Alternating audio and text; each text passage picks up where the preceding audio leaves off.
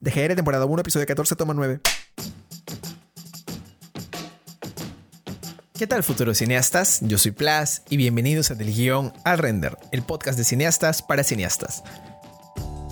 En este episodio hablamos con Gonzalo Ladines, director y guionista de los cortos Un día una chica, Roommates, la serie web Los cinéfilos y la película Como en el cine. Así que ponte tus audífonos, chapa lápiz y papel, que comenzamos en 3, 2, 1, acción.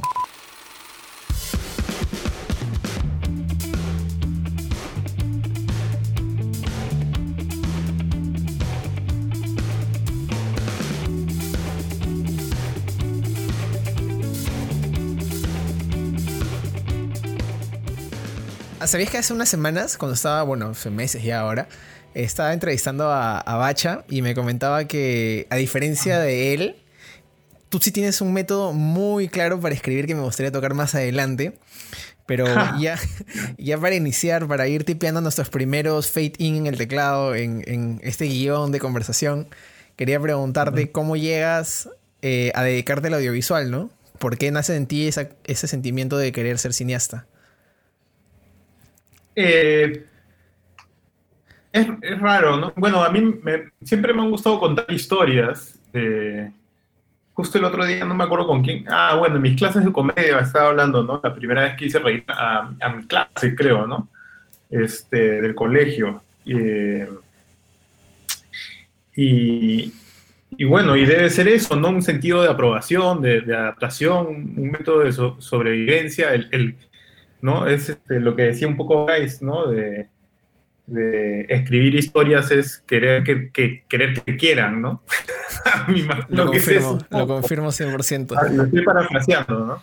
Eh, y es un poco eso, y las historias me han acompañado desde siempre, ¿no? Desde, desde niño, ¿no? De hecho, desde niño, desde bebés nos cuentan historias.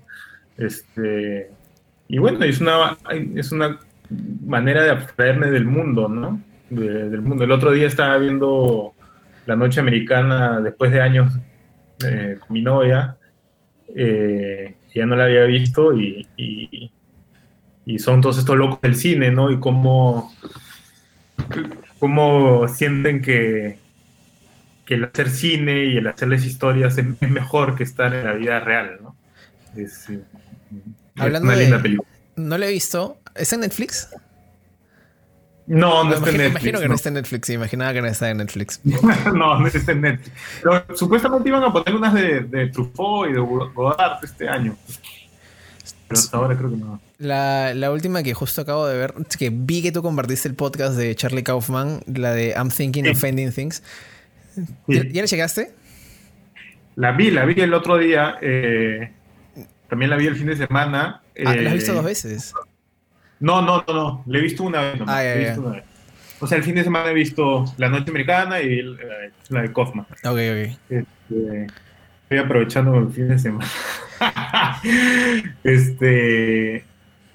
Sí, me gustó. Más me han gustado las anteriores, ¿ah? Creo. Yo también, es que esta no sé, no sé si Sí. la sentiste, tú también si la sentiste lenta al comienzo y de ahí agarra ritmo y de ahí lentea y de ahí agarra ritmo y de ahí lentea. Sí, no me, no me molesta que una película sea lenta, sino. eh,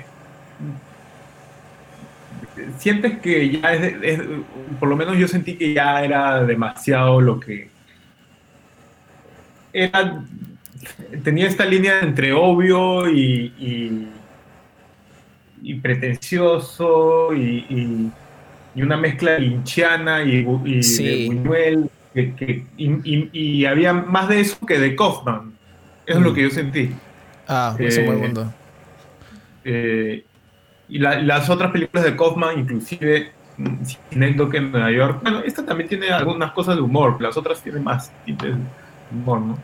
Y, y sí, pues pueden ser que sean también un poco más claras, ¿no? Cinécdoque no es tan clara tampoco, pero sabes en verdad hacia dónde te está llevando, ¿no? Esta sí... Esa sí en verdad es bien compleja de, de agarrarle el Es hilo. complejo, tiene esos niveles, sí, Sí. el hilo, ¿no? Pero al final creo que igual no, no es tan. Parece complicado. Bueno, mi novia es más inteligente que yo, ¿no? Y la, y la cogió más. Y, y creo que hizo una interpretación bien, este. eh, bien rápida ella de, de- la, obra, ¿no? Y, sí, pues sí, cuando la interpretas, no, no voy a spoilear a nadie, pero no, era, tan difícil tampoco de, ver, a mi parecer, ¿no? No como Mulholland Drive, que mm. por lo menos, bueno, yo era más joven también, ¿no? Eh, y de hecho yo pensé, creo que esta va a ser una, tipo esas películas tipo Mulholland Drive que después de un mes dices, oye, sí, esta es una buena película, ¿no? Eh, Mulholland Drive, la primera vez que la vi, de hecho no me, no me gustó en el momento que la vi, ¿no?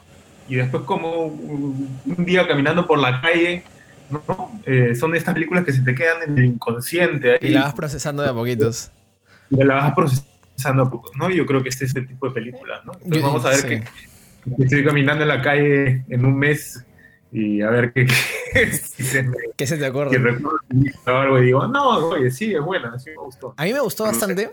Este, pero más en tema de, dirección y tono que me gustó bastante. Pero ya bueno, dejando un poco de lado el, desvío con, con, Charles Kaufman, quería preguntarte, ¿tienes esta noción de contar historias que yo también lo he sentido bastante a veces que, que, que es simplemente que te nace también, ¿no? Pero ¿por qué justamente cine, ¿no?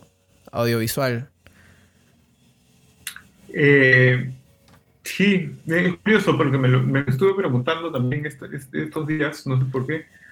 Eh, me imagino que es porque estaba haciendo ahora teatro virtual, qué sé yo. Este, creo que es, este, no sé, eh, eh, me imagino que algo así como lo que dice Woody Allen, ¿no? Es como te atrapa, ¿no? Es una imagen, ¿no? El movimiento, me imagino que te atrapa rápidamente, te atrapa más rápido que, que, una, que las palabras, ¿no? de un libro, ¿no? Entonces, siendo joven, me, atrapó más rápidamente que, que, eso, ¿no? Que la palabra escrita como novela o corto, ¿no? Yo, o, cuentos. Yo escribía cuentos de... de, Maña, ¿no? qué baja. Sí, sí. Sí, no, de hecho eso me, me llevó a, al cine, más que, ¿no? Yo, yo no era como, como otros cineastas que desde chicos están grabando y qué sé yo. Eh, yo más escribía eh, cuentos, ¿no?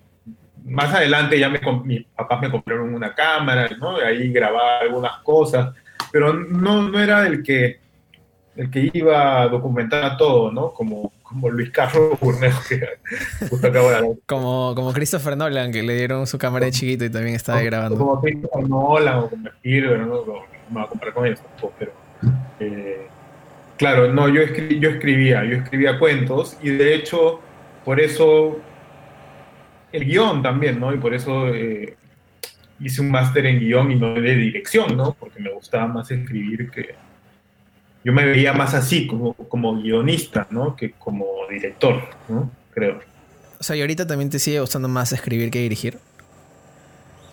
Porque en mi caso, en mi caso sí, también alucino, que siento que me gusta mucho el proceso de, de escribir porque lo siento bien tedioso. O sea, siento que hay que procesar muchas cosas, hay que planear, como sembrar todas estas cosas. Y no sé, me, para mí es más difícil escribir que dirigir, pero me gusta más. No sé si te pasa a ti también.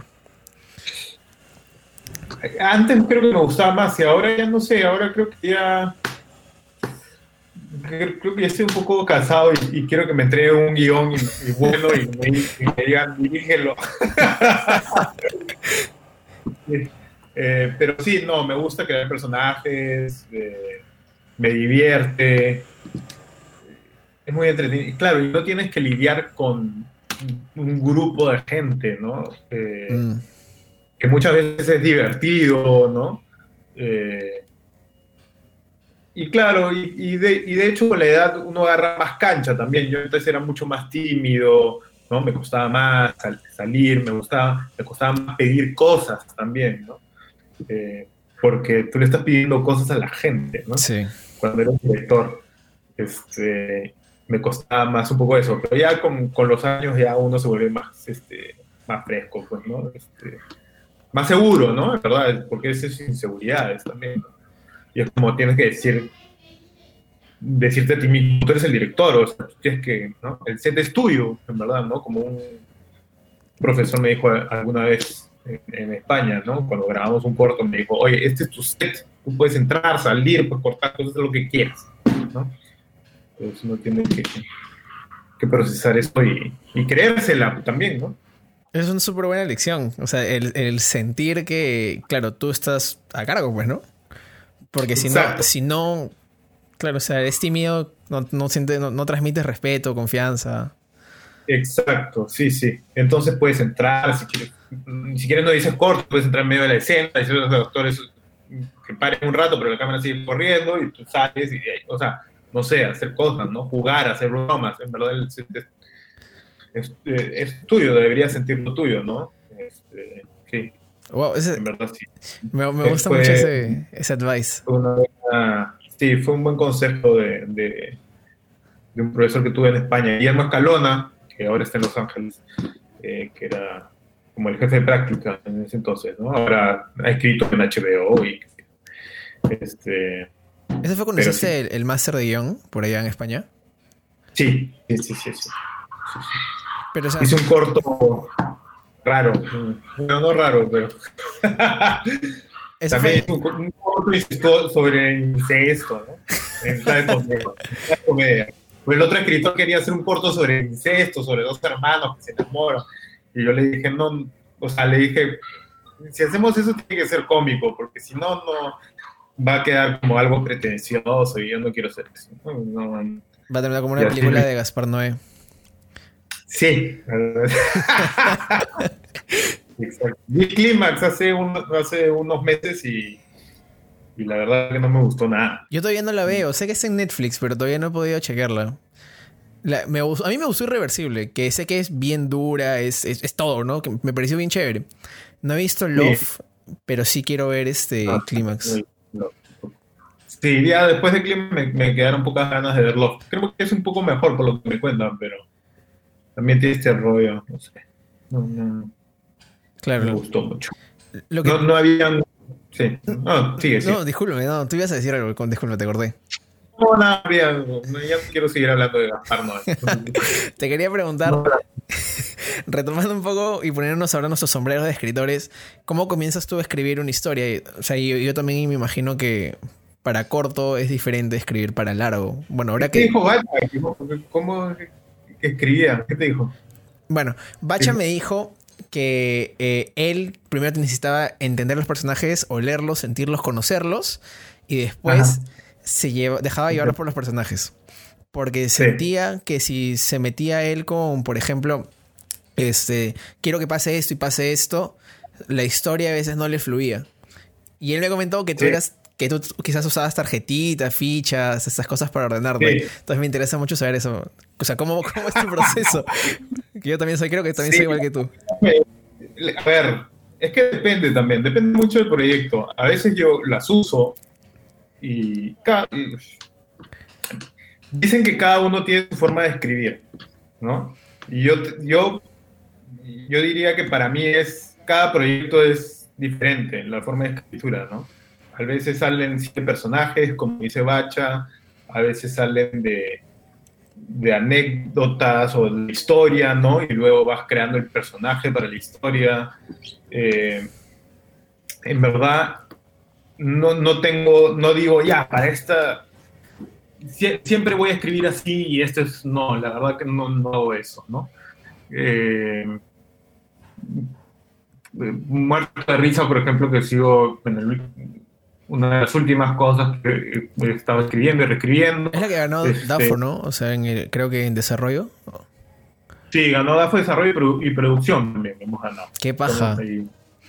Sí. Eh, eso, por ejemplo, para el desarrollo, eh, el tratamiento fue como un vómito, ¿no? Creo que mis cosas más personales salen como un vómito, en verdad. Eh, casi, ¿no? sí pienso en los personajes, pienso en algunas cosas que me gustaría ver, ¿no? Como que las, la, las va procesando, los voy procesando en mi mente y luego las voy escribiendo y luego cuando siento que ya estoy listo para escribirla, eh, vomito o para muerte de risa fue un tratamiento, pero para acabo de escribir un guion eh, personal también y eso fue un, un guion eh, de vómito, ¿no? Maña. Primero. Y, y, disculpa que te corte, pero con, ahí, con, tratamiento. Con tratamiento, ¿cómo, ¿a qué te refieres y cómo se describe un tratamiento, por ejemplo? El tratamiento es la historia entre 15 a 20, 30 páginas, dependiendo, ¿no? Es como un guion, casi como un guion, pero sin diálogos, ¿no? Con diálogos indirectos, ¿no? Escribes la acción, qué es lo que pasa, y, ¿no? Eso, para mí ese es el tratamiento. Y luego, este, y luego traduces eso en, en un guion, ¿no? Pero luego, ya con los años, también, por ejemplo, Papá YouTuber fue, teníamos la idea y nos pusimos a escribir con el tratamiento con, con, Fernando y hubo un momento al comienzo que decíamos, no sé si nos quedamos estancados un poco y luego ya yo empecé con las tarjetas, le dije a Fernando, hagamos tarjetas, ¿no? Este, escribíamos que más o menos que queremos y, y ya lo puse lo puse en la, lo, iba poniendo en la pared y ya con su plot point y un poquito más estructurado. En, fichitas. Sí. Y. A ver, no hay, no hay, reglas, nunca hay reglas, nunca hay, ¿no? Eh, cada uno encuentra su manera de escribir también, ¿no? Eh, hay algunas cosas que sí, herramientas que te pueden ayudar, pero también uno, lo que siempre digo en mis clases es, yo les voy a dar ciertas herramientas, ya depende de ustedes si se acomodan, si les parecen cómodas esas herramientas o no, o si se adecuan a su método de escritura o no, ¿no? Este, yo todo lo que enseño no es que lo hago siempre, ¿no? Mm, eh, man, ya, qué interesante eso. Claro. Este, sí. Y eso, que, eso que dices es muy cierto, porque también me ha pasado bastantes veces, ¿no? Que, que tengo un guion y que, no sé, escribo y me funciona bien escribiéndolo quizás en, en escaleta o en sinopsis y de ahí escribir el guion. Pero ahora que estoy trabajando un proyecto largo, sí he hecho fichas ah, con, con, lo que dice Blake Snyder, porque me compré su libro, eh, con estas fichas de, los story beats. Y me ayuda un montón. O sea, me ayuda un montón a dividirlo, ¿no? Visualmente. Pero no es que lo haya hecho para el otro tampoco. Y que ayuda también a sacar lo que es superfluo muchas veces, ¿no? Es como, oye, la historia avanza sin esta escena, ¿no? Y la, y la sacas y ya está. Te das cuenta de esas cosas también, ¿no? Eh, Eso es bien bacán. Ahora, también puede ser medio encorsetado, ¿no? A veces pienso, pucha, fácil. También puede perder esa frescura, ¿no? de los primeros borradores. Mm. O, o, esa soltura, ¿no? Hay una soltura también en los primeros, como, en el cine fue también de frente al guion, no hubo tratamiento. O sea, como el cine fue así de frente a una primera versión. Sí, y, o sea, como te digo, fue, tenía algunas cosas escritas, eh, algunos personajes que después, después fueron también, fui eliminándolos porque habían varios personajes. Y, y tenía como una serie de apuntes, ¿no? De lo que quería que fuera y qué sé yo. Y estaba como una pequeña sinopsis de unas líneas nomás. Y después vomité todo en, en una primera versión. Eh, y claro, y, tú ves la película y se siente eso, ¿no? Se siente, creo. Se siente bien fresco. Esa cultura, esa frescura, ¿no? Sí, de todas maneras. Por más que recortando un poco después. Claro. ¿No? Sí. Que cortaron la escena de Henry Spencer recortamos la escena de Henry Spencer, recortamos, recortamos otras escenas también. No, eh, fue la de Henry Spencer.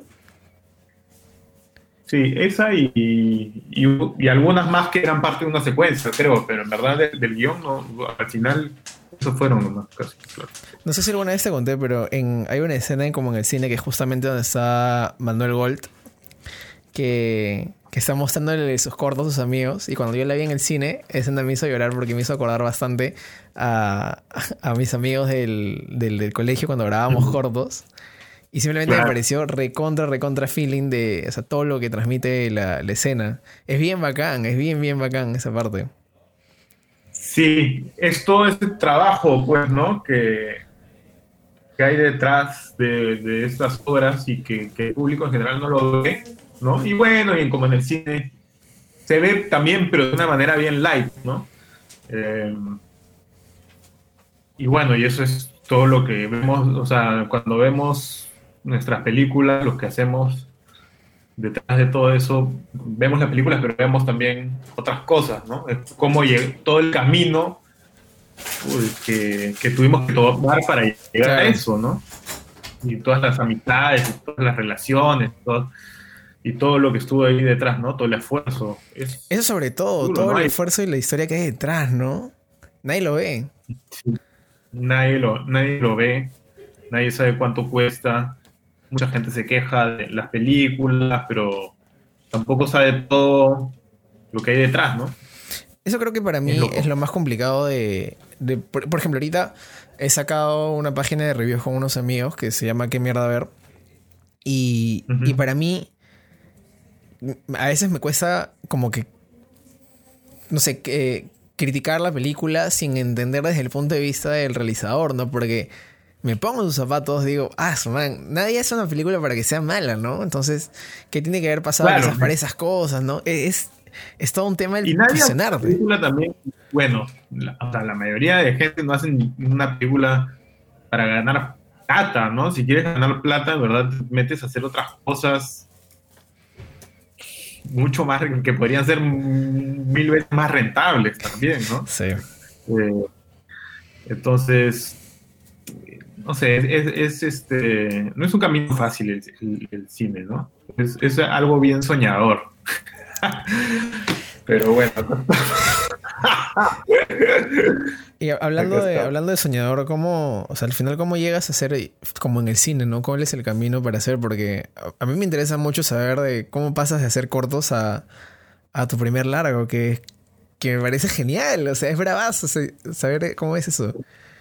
Bueno, yo tuve mucha suerte, la verdad. A ver, tuve suerte y también a la, a la vez trabajé bastante. Siempre le digo a, los jóvenes. Yo hablo como viejo, ¿eh? Es la barba, es la barba.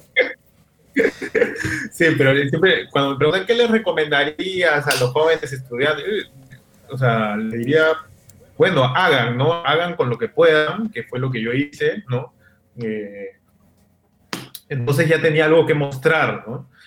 Eh, tenía mis cortos para mostrar. Tenía ¿no? Hice domingo, hice eh, un día una chica, eh, hice roommates, entonces ya tenía cosas, esas cosas me, llevaron, roommates me llevó a conseguir un trabajo de director de publicidad en una, en una casa. ¿El señor Z? Eh, ¿O en otra? No, el señor Z vino después, mm. pero, pero todas esas cosas igual me ayudaron a hacer esos cortos, por ejemplo, también me consiguieron un trabajo de, de, escritor en Viejos Amigos, Fernando Villarán, que ahora es mi socio, vio mis cortos, antes de Roommate, vio uno domingo, lo vio y me llamó, oye, a ti te gusta escribir, quiero escribir esta historia, y escribimos Viejos Amigos, ¿no?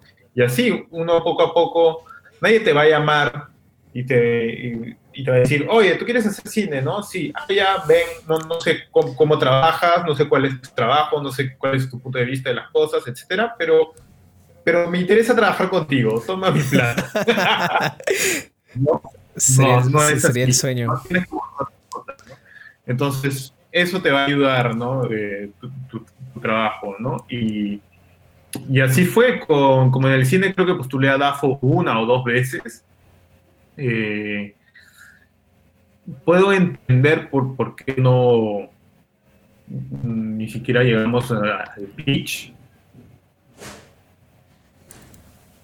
Uy, nos acordamos un segundo. Siempre me pasa esto, no puede ser.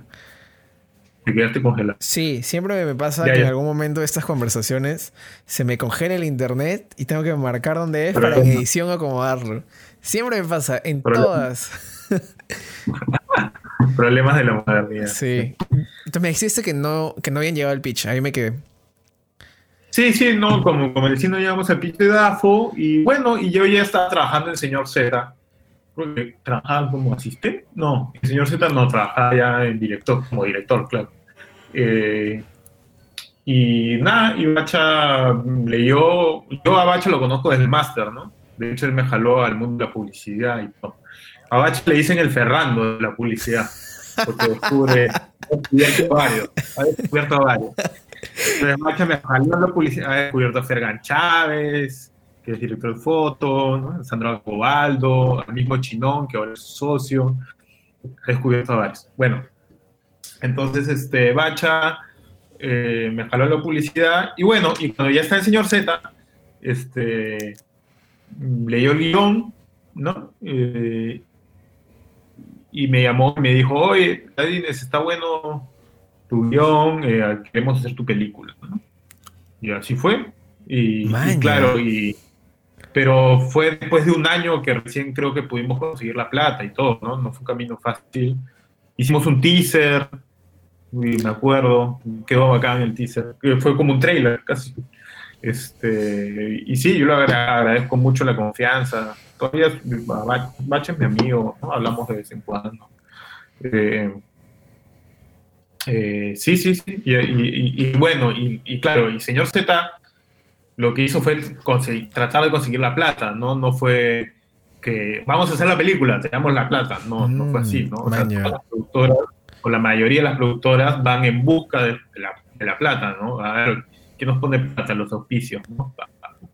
Entonces, nada, ahí llegamos al BCP, llegamos a la Universidad de Lima también.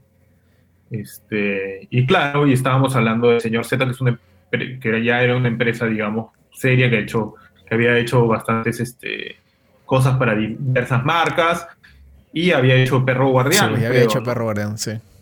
Y había hecho Perro Guardián, y entonces, este, digamos que ya tenían, no, no, era cualquiera pues que iba y te tocaba la puerta. ¿no? O sea, no era yo, que yo en ese entonces era cualquiera, ¿no? o sea, yo tenía ya ese, ese, digamos, ese respaldo, ¿no? Claro. Ahora yo sí puedo ir a tocar puertas, de hecho lo hice con papá youtuber, yo puedo ir a tocar puertas y, oye, ya he hecho esto, esto, ¿no? Eh, apóyame. claro, que ¿qué, ¿qué, baja ahí? Ser productor ejecutivo, ¿no? Sí, sí, es como productor general, ¿no? ¿Y en, en, en, como en el cine tú también estabas de productor o estabas de director? No, solo estaba de, director, pero me metí en todas las áreas, igual yo. Sí. Sí. O sea, igual no, a ver, yo no veía el presupuesto, nada, pero me metí sobre todo en lo que es el marketing, ¿no? Mm. Pero Lorena Ugarteche fue la productora de, de Como en el Cine, ¿no? Y, en ese cambio, disculpa, no y abajo, de, y abajo de ella estaba Pinky Campos. Pinky también es, ¿verdad? Que, ¿Verdad? Pinky también estaba en Como en el Cine. Sí, linda Pinky. Pinky es lo máximo. Ella fue la, la, segunda que entrevisté, si no me estoy equivocando, para, para el de guion al render. Y justo la conocí este verano. Linda, lo máximo. ¿Para qué? Sí, lo máximo. Y en, en, este paso de. Bueno, en verdad que loco la, la, historia, porque no tiene nada que ver con, con la ruta tradicional que en cine peruano que tendría que ser DAFO, ¿no? Eso me parece genial. Estar en el momento correcto, en, el, en el justo, ¿no? Sí, Sí, sí, es cierto. Eh, sí, yo estoy muy agradecido con el señor Z, ¿no? Y con Bacha, con Lorena Muertecho, Gabriel El Prado, Chinón y Acciona, que, que confiaron en mi trabajo. Bueno, y así fue los cinéfilos también. Con los cinéfilos fue. Vieron algunos programas que hicimos Bruno y yo, y al día siguiente también, o a los días, Bacha me llamó y me dijo: Oye, Ladines, queremos producir. Por eso digo, hay que hacer, ¿no? O sea, si yo no hubiera escrito el guion, si no hubiera hecho los cortos por mi cuenta, si no hubiera hecho los cinéfilos también por mi cuenta, eh, con Bruno, eh, al comienzo, eh, nada de esto hubiera pasado. No estaría acá conversando contigo, probablemente. Claro, no, no sé si te pasaba, o te ha pasado, o quizás si te seguirá pasando, este, que a veces dices, ah, ya estoy cansado, ¿cuándo será el momento de que por fin tenga, no sé, tal llamada? Porque a mí me, o sea, a, mí esos momentos me pasan muchas veces. A lo largo de, que he hecho mi carrera, he hecho, he hecho bastantes cortos. Entonces, siento que en algún momento es como que, oye, ¿en qué momento voy a lanzarme una pela o va a pasar algo como, no sé, que me van a decir, oye, ven a trabajar acá? Y a veces desmotiva a uno mismo, pero luego recuerdo, no, ya, ok, hay que seguir chambeando, hay que seguir haciendo, y hay que... Esa es la idea, ¿no? Pero imagino que ese sentimiento te ha pasado. Sí, claro, sí, sí, bastante, ¿no? Igual yo siempre hago mis cosas, o sea, trato, si no me llaman yo, digamos, persisto, pero claro, sí, cansa, ¿no? Sí, y, y, bueno, ahora nada, con, tengo mis propios proyectos, ¿no? Estoy postulando a DAFO, igual hacer cine acá es, bien difícil, ¿no? O sea, depender de, solo de DAFO también es complicado, ¿no? Eh, y hay empresas que felizmente no han tenido que depender tanto de DAFO, eh, y eso está bien, y eso está bien, ¿no? Eh, pero nada, necesitamos ahí más apoyo, apoyo del Estado, eh, por ejemplo, un mecenazgo, algo para que la industria, para apoyar a la industria, ¿no? Lo que decía hace unos días también unos amigos es, las grandes industrias han tenido apoyo del Estado, ¿no? Claro. Eh, se han desarrollado gracias a eso, ¿no? Y si no, no lo tenemos... DAFO ha hecho un buen trabajo, Mil Bandón ha estado ahí estos últimos años y los trabajos que ha hecho han estado muy bien, de hecho para mí ha, sido la mejor DAFO que hemos tenido. Y no es porque haya ganado. Por si acaso, DAFO, no es porque Gonzalo haya ganado. Ojo, disclaimer.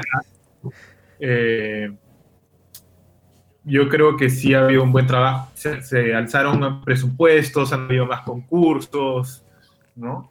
Y ha estado empujando. los concursos está bien bacán, porque hay concursos inclusive hasta para programas culturales, digitales. Yo mandé un correo a DAFO y me dijeron que este programa que estoy haciendo podría postularlo como para que tenga presupuesto y se grabe en algún lugar. Y dije, oye, qué bacán que hay esas oportunidades, ¿no? Entonces, definitivamente de que oportunidades hay, hay. Pero lo que sí también coincido contigo y lo que he podido aprender conversando con diferentes cineastas es que con DAFO solo no alcanza, ¿no? Tienes que meterle plata de otros lados. Sí, por eso un mecenazgo cultural, o sea, los este, bajar los, los tributos o los impuestos a empresas que inviertan en el cine, eso podría estar bueno. Estaría bien bacán. Eh, eh, se ha hecho, pero si es que si es que la, empresa que hace cine no, es empresa, sino es una asociación cultural. Entonces eso está, eso es raro también, ¿no? Eh, porque ha, habido una resistencia ahí de parte del Ministerio de, Economía y Finanzas también, hasta donde yo sé, ¿no? Entonces por eso finalmente llegaron al acuerdo, ya, ya, que no sean empresas, que no sean sociedades anónimas, pero ya, que sean asociaciones culturales sin fines de lucro. ¿no? Entonces, no es lo mismo, hay muy pocas asociaciones culturales en verdad que hacen cine, ¿no? Y, cine que va a salas. sí, sí, eso es todo un tema. Y te quería preguntar también, me comentaste que cuando tú escribes un proyecto, bueno, abordas distintos proyectos de diferentes formas.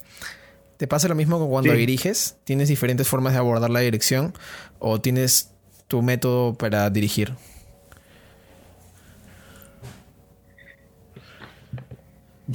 Yo creo que improviso un poco. improviso un poco, chequeo. Ahora que, bueno, es diferente también, ¿no? Pero ahora que estoy trabajando con, con diversos estado trabajando con diversos actores, cada uno también tiene su forma de trabajar con los actores, entonces yo un poco como tanteo la temperatura y me moldo un poco ahí. Siempre pregunto, ¿no? ¿Qué, ahora qué quieren hacer, ¿no? ¿Qué quieren, no? Este, y en el cine, eh, yo trabajo, o sea, sí trabajo con, con, muchas, este, por ejemplo, como en el cine hice fotoboard, ¿no? Como no había dinero para... Para dibujar. Para dibujar, eh, hice fotoboard, ¿no? Y así trabajaría yo, este, eh, varias cosas, ¿no? O sea, de hecho, así trabajaba también muchas veces en los cinéfilos, en, mis cortos trabajaba con foto, foto ¿No te parece más práctico también? Siento que es mucho más rápido que, que dibujarlo. Eh, no, depende, porque, a ver, hablando de, depende. cuando, cuando yo dibujo, siento que prefiero tomar foto a yo dibujarlo. Ah, claro, obvio. Yo no dibujo nada, palitos. Es que, eh, sí. Eh, pero claro, a veces no estás en la locación, entonces tienes que conseguir una referencia, una foto de algo que se parezca a tu encuadre. Bueno, sí. Entonces tienes que buscarla. Entonces toma tiempo, ¿no? Pero, pero bueno, a la hora que estás en el set, en el set ya está ordenado y va, ¿no? Eh, y con los actores, eh, me gusta que sí, que, también pongan de su cosecha, ¿no? Hay, hay cierta libertad eh, sí, casi, casi siempre hago lo mismo, creo, ¿no? Yo, siempre digo, un buen guion y si tienes un buenos actores, ya estás, estás, del otro lado, creo, ¿no? Estás del otro lado. Sí, sí, es cierto. Y luego ya tu trabajo igual de, de, de, mesa, con tu director de fotos, tu director de arte, ¿no? Con tu equipo de producción. Eh, y alucinar bien la, la, la, película, ¿no? Pero sí, acá como no hay mucho tiempo, acá no tenemos... El dinero se traduce, el tiempo se traduce, se traduce a dinero. Entonces, como no tenemos ni, ni dinero ni tiempo, hay, hay, que llegar preparados al set. Uh -huh. Hay que llegar preparados al set y por eso hacer los fotoboards. Por lo menos yo, yo me siento así, porque si no, llegar y buscar el feeling de las tomas, y olvídate, no, no terminamos la película nunca. Y, ¿Y te pasa que cambias mucho cuando llegas a set? Digamos que no sé, tienes planteado tal encuadre en, en tu fotoboard y llegas a set y ves otra cosa y lo cambias mucho o, o por general tiendes a, a ceñirte a ver mucho lo que planeaste ya antes? Bueno, cuando llegas a set y ya tienes el arte, ya tienes la iluminación y todo, eh, y tienes a los actores y hacen un blocking, ¿no? Hacen, digamos, su recorrido, sus acciones, sí puedes cambiar un poco por eso, ¿no? Porque tú, tal vez tú te lo imaginabas diferente, pero al momento que llegas es, ah, bueno, no es tanto como me lo imaginaba, ¿no? Ahora dicen así, eh, puedes cambiar un, un, poco, ¿no? Entonces llegamos al set ensayo con los actores, a ver ya cómo te vas a mover, tal, tal, tal, ya, ok, ya, entonces el camarógrafo ya sabe, eh, el director de foto ya sabe, y ya con el trabajo más o menos por dónde podría estar la cámara, o, o él tal vez me propone algo y ya vamos conversando, ¿no? Eh, pero siempre con el fotoboard al lado, ¿no? Y, y si no funciona ya el fotoboard lo, lo cambiamos ahí, ¿no? Pero siempre tratamos de... O sea, por eso tenemos un scouting también técnico con, con el fotógrafo. Claro. Entonces ya llegamos un poco a, ya con la escena alucinada. Los que te pueden cambiar un poco son las, un poco los actores, pero, pero me ha pasado pocas veces, por lo menos en, en, en como en el cine, ¿no? Que ha sido lo, el, el, único lar, largometraje que he dirigido. ¿no? Como en el cine todavía me acuerdo, fue mi debut de extra. Tres veces salí.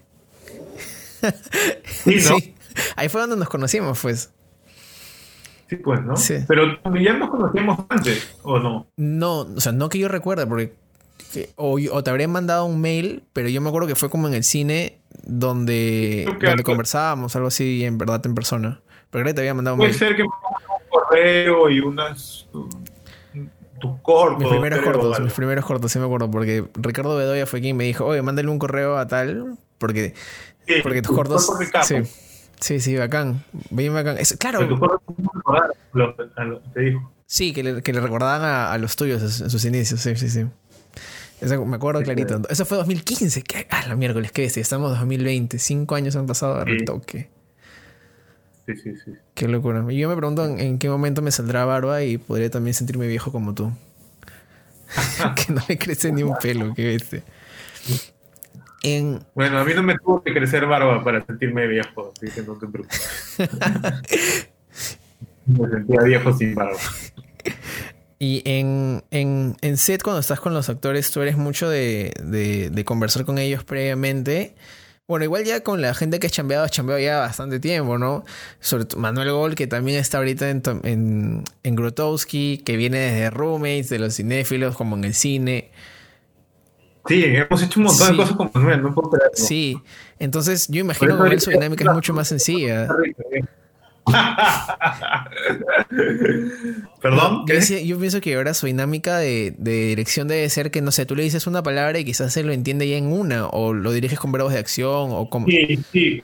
Desde los cinéfilos ya nos entendíamos súper, o sea, súper bien. Aparte, Manuel es una persona súper inteligente. eh, es muy buen actor. Sí, muy, muy Eh, buen actor. Yo no sé para qué, por qué no lo llama para más cosas, porque me parece un muy buen actor. Este, pero bueno, eh, sí, nuestra sí, tenemos una dinámica bien chévere. Eh, creo que nos entendemos, creo que Manuel también sabe más o menos un poco lo, que busco. Eh, aunque el, sí, sí, sí, es, divertido. sí, no, no hay, no hay, mucho que conversar. Igual yo siento también que lo que yo escribo, por lo menos, yo, no escribo eh, cosas tipo Kaufman. Entonces tampoco es como muy complicado, creo, hacia dónde quiero ir, ¿no? Eh, eh, así que creo que también para los actores, bueno, igual. No, actuar, actuar debe ser muy complicado, la verdad. Pero tú eres actor, tú sales también en, uno de tus cortos. No, no sé, es diferente actuar que okay, sí. Sí, sí, eso es muy cierto. Es muy cierto, sí, sí, sí, para que no lo voy a negar. Sí, eh, y, fue, sí, fue complicado olvidar, ¿no? Eh, para mí fue complicado casi hacer de mí mismo. Casi hacer, no, es que sea yo mismo. Claro, al final es un personaje, ¿no? El que estás creando en pantalla.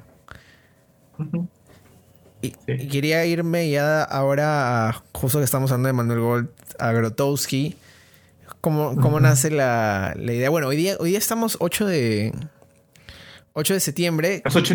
de septiembre se va a reponer el 12 de septiembre. Si no me estoy 12, ¿no? Sábado 12. Sí, el sábado 12. El sábado 12 se repone. ¿Van a haber más funciones de Grotowski? No lo sabemos. Eh, depende cómo va esta, creo. Eh, supuestamente ya había acabado la temporada de cuatro funciones el sábado pasado, pero como mucha gente se quedó fuera, eh, le fue bien, hemos decidido, bueno, la IRA Producciones, que es la productora, decidió reponer una, función más y, ver cómo va, pues, ¿no? Qué baja. ¿Y, y de qué va Grotowski? un poco para contarle a los espectadores, bueno, a los oyentes. una noche con Grotowski trata sobre cuatro actores reconocidos que, cuatro actores que se reúnen a jugar póker virtual y luego poco a poco empiezan a desaparecer, ¿no? Entonces hay un misterio detrás, ¿no? ¿Qué está pasando, no? Eh, hay, un desconocido que invitó a, jugar póker, creen que es él el que está detrás de todo esto, no, saben quién es. Eh, entonces es una especie de metáfora sobre lo que está pasando con el teatro, ¿no?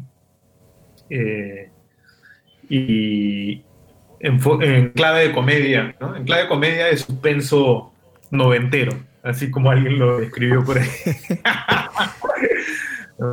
Sí, y estos cinco, cuatro actores son este, Manuel Gol, eh, Pietro Civile, Carlos Aldarriaga y, y, Gustavo Bueno, ¿no? Se reúnen ellos cuatro y hay una hay un, alguien invita a un hombre misterioso también a jugar con ellos y empiezan a desaparecer. Qué locura. Este, sí, muy divertida. La idea original es de un amigo mío, Rodrigo Alarcón, con el que fui a la universidad. Eh, hablamos seguido y me contó esta idea y justo Mickey eh, Page de la IRA Producciones me, llamó porque quería hacer algo. Eh, llamé a Rodrigo, le dije, oye, tu idea me parece chévere, ¿la quieres hacer? Sí. Y, nada, lo escribimos juntos, pero claro, la, idea original no era solo, era una premisa, ¿no? Era una idea de que me parecía bien paja, bien potente, ¿no? Que gente jugando póker virtual y luego, ¡pum!, desaparecen, ¿no?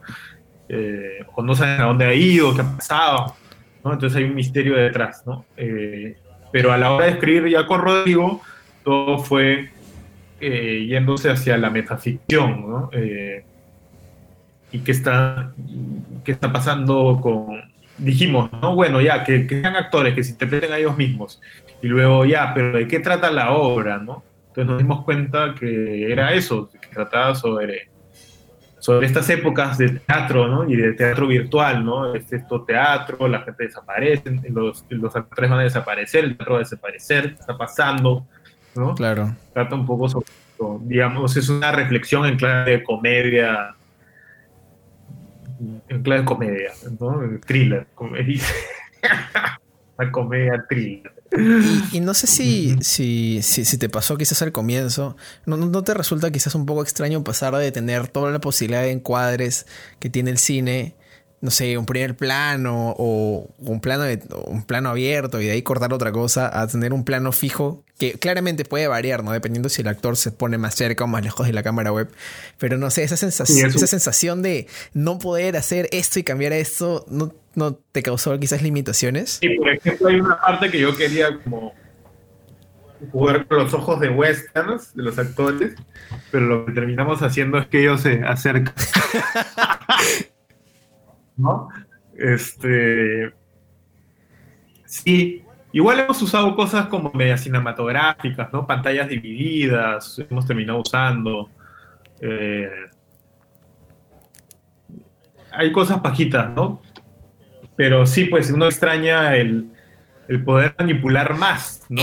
tener más el control. Eso, es. Tener más, tener más control, ¿no? Que no, lo tienes. No, lo tú tienes el control hasta cierto punto, antes de la función. Luego, cuando comienza la función, estás totalmente fuera de tus manos. Pero totalmente, ¿ah? Puede haber fallas técnicas, los actores pueden olvidar la letra, mm, puede haber mil cosas. Eh, y ya eso ya, y, yo mientras veo eso estoy con, con mi botella de whisky ahí, porque no puedo, porque no, eh, es horrible, la verdad que es horrible. yo imagino que debe ser un choque grande ahora debe ser súper chévere porque, aparte de eso, ¿no? Este, que bueno, también pasa con las películas, ¿no? Las películas es un poco diferente porque acá tú ya sabes de qué va la obra y la has ensayado varias veces y llega un momento que tal vez hasta ya te cansas también de ensayarla tanto, ¿no? Con una película grabas las tomas, ¿no? ¿no? Y una tarde y ya pasas a la siguiente toma y qué sé yo, y luego la editas y la puedes mover acá ensayas la misma hora varias veces y ya también un poco como que ya te cansas, ya sabes todo hacia dónde va, etcétera, ¿no? Eh, y más bien estás ansioso porque quieres que pase exactamente como tú te has imaginado y en verdad no sabes, ¿no? Yo, yo tengo ese suspenso mientras que el espectador en verdad está teniendo otra clase de suspenso. Claro. Es como, ¿por qué va a desaparecer alguien más que no sé qué? Y yo estoy así como, ¿va, ¿va, a funcionar esto o no va a funcionar? ¿Se te va a trabar el internet o no se te va a trabar el internet? Sí, exacto, exacto. Eso, eso, eso en verdad bien, es, es estresante pero el otro día estaba hablando con Ferela Penando y me dijo, ¿es estresante o es emocionante? ¿No? Eh, bueno, es, sí, es emocionante. Es, son las dos cosas. Sí. Es una experiencia, ah, una experiencia bien paja, la verdad. Y estoy bien agradecido con la, con la ira, eh, con Rodrigo también y, con los actores que bien chéveres y son muy divertidos. Primera vez que trabajo con Gustavo Bueno, eh, que es un capo. Es bien chévere. Es bien capo y, súper amable, buena gente, generoso. Y bien paciente también. Todos hemos sido bien pacientes porque trabajar virtualmente es Me imagino. o sea, porque todos los ensayos han sido virtuales también, me imagino, ¿no? Bien, todos los Qué ensayos locura. han sido. Sí, sí es bien, bien tedioso. Es, Me imagino completamente. Y ya, ya casi un poco llegando al final, lo logramos hacer a, las cinco y media. Estaba checando el, tiempo. Te quería preguntar si nos metiéramos ahorita un viaje a lo Charlie Kaufman en, en, I'm Thinking of Ending Things y cambiáramos de tiempo. Tú en vez de verme a mí, ahora estás viendo tu versión más joven de ti a través de esta pantalla, a tu versión que está comenzando. ¿Qué consejo le darías eh, en general de la carrera? Aprende otra cosa. Igual no sé, no sé qué le diría, la verdad. Es, este, ten paciencia. Armando, Armando Robles Godoy le dijo a mi papá, una vez mi papá se encontró con él, y mi papá le dijo, mi hijo quiere estudiar cine. ¿Qué consejo le daría? Y Robles le dijo, eh, si quiere estudiar cine tiene que tener mucha paciencia y muchos huevos. Ya está. Armando Roble Godoy. o sea, yo no les puedo. Mejor consejo que ese, pues, ¿no? Hasta ahí el episodio del día de hoy. Muchísimas gracias a Gonzalo por su tiempo y recuerden que pueden entrar a nuestro canal de YouTube para ver más de su chamba. Eso fue todo por hoy. Yo soy Plas, que sus renders salgan sin falla y conmigo será hasta la próxima semana. Corte y queda.